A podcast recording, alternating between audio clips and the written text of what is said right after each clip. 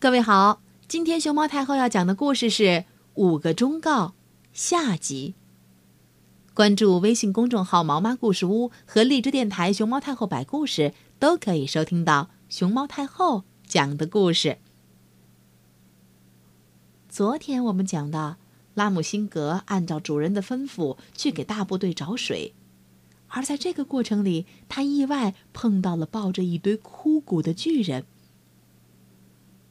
原来，巨人曾经有一个很漂亮的妻子，他十分爱她。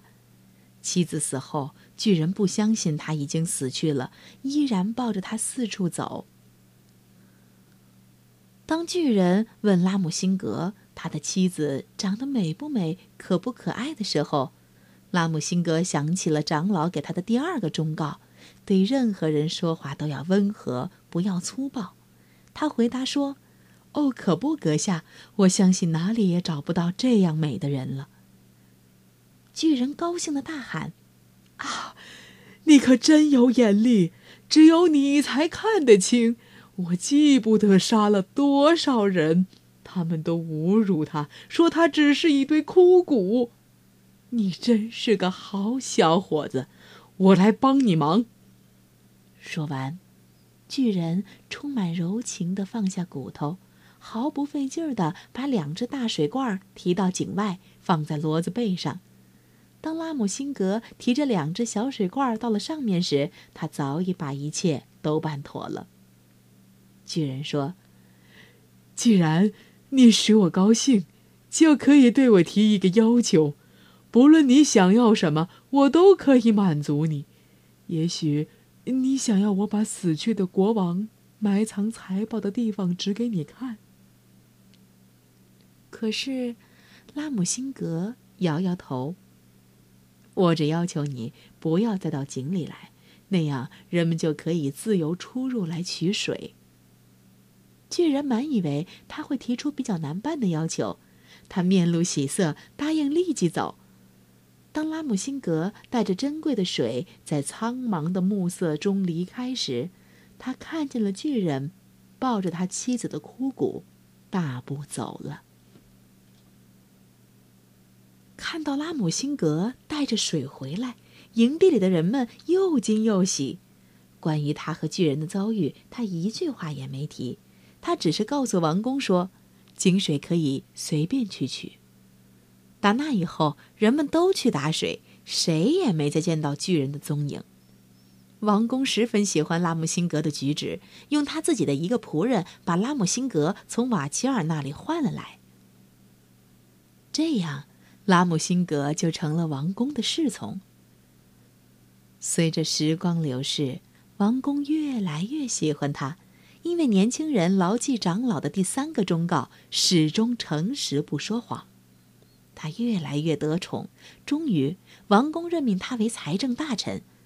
就这样，他在宫里登上了高位，掌握财政和权力。不幸的是，王宫的一个兄弟是个坏人。他想，要是他能笼络年轻的财政大臣，他就可以借此把王宫的财产一点一点的偷去，愿意偷多少就可以偷多少，然后他可以拿这笔钱收买王宫的士兵和一些大臣，推翻他哥哥的王位，并把他杀死，他自己就可以当王公了。当然，他十分谨慎，没有把他的阴谋告诉拉姆辛格。开出。他只是一见到拉姆辛格就奉承他，后来他提出要把女儿嫁给他，但是拉姆辛格记起了长老的第四个忠告：在地位比你高的人面前，不要以为自己可以平起平坐。他因而礼貌地婉言谢绝了与公主结亲的莫大荣耀。亲王见计划一开始就受到挫折，怒不可遏。他决心要使拉姆辛格身败名裂，就对王宫说：“他诋毁王室和公主。”他究竟说了些什么，谁也不知道。本来这就是一派谎言，连亲王本人也说不清楚。可是王宫大发雷霆，气得脸色发紫。他声称非得砍掉拉姆辛格的脑袋不可，不然他亲王和公主连饭也不准吃，水也不准喝。王宫说。不过，我不想任何人知道是我下令杀掉他。谁要是说出这件事儿，就要受到严厉的惩罚。亲王对此只得表示同意。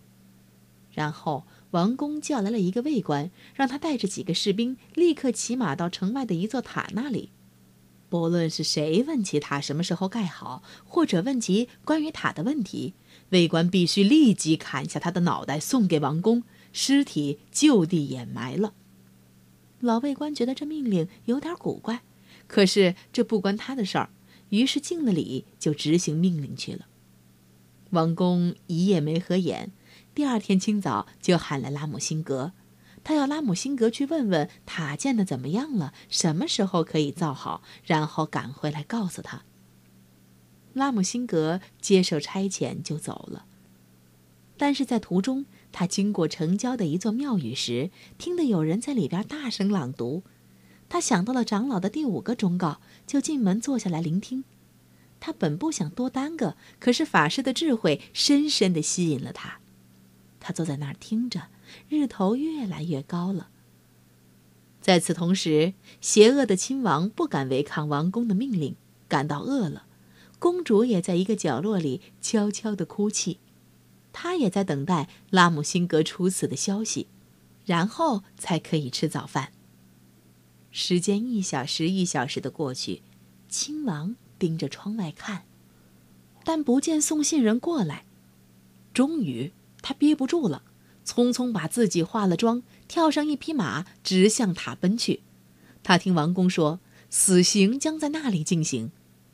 可是他到那里一看，只见到有人正在那里盖塔，有几个士兵懒洋洋的在一旁守坐。他忘了自己已乔装打扮过，谁也认不出了，大声嚷道：“喂！”你们这些人为什么不抓紧把活儿干完？游游荡荡的磨什么洋工？什么时候才能盖好？嗯？听他一说，士兵们都望着站在一边的卫官。趁亲王不留意，卫官做了一个手势，阳光下刀光一闪，亲王的脑袋落了地。因为亲王沾上了一大把胡子，士兵们谁都认不出他是王公的弟弟。他们把头用布包好，照卫官的命令把尸身埋了，然后卫官带上布包，骑上马就朝宫殿奔去。这时，王公议事完毕，回到家里，没有见到拉姆辛格的脑袋，连他弟弟也不见了，十分吃惊。过了一会儿，他感到不安了，想去看一看究竟是怎么回事儿，于是他下令备马，独自骑上走了。王公走进庙宇时，拉姆辛格还坐在那里。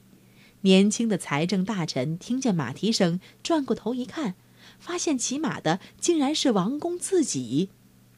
他为自己的失职深感羞愧，立刻站了起来迎接主人。王公勒住马，看见他，着实吃了一惊。这时候，卫官正巧提着布包过来。他毕恭毕敬地向王公敬了礼，下了马，把布包放在地上，动手去解。王公诧异地看着他。当最后一道绳索解开以后，王公一眼看见了他弟弟的头，他从马上跳了下来，一把抓住卫官的手。镇静下来以后，他就问卫官是怎么一回事儿。渐渐的，他明白过来了。他对卫官说：“干得好。”他把拉姆辛格拉到一旁，很快他就知道了拉姆辛格是因为听从长老的忠告，耽误了主人的吩咐。王公终于发现他弟弟生前企图谋反的阴谋罪证，确信了拉姆辛格的清白无辜。他继续忠诚不渝地为王宫服务多年，和一个门当户对的姑娘结了婚，一起过着幸福的生活。人们都十分敬爱他，他把长老的五个忠告都传给了五个儿子。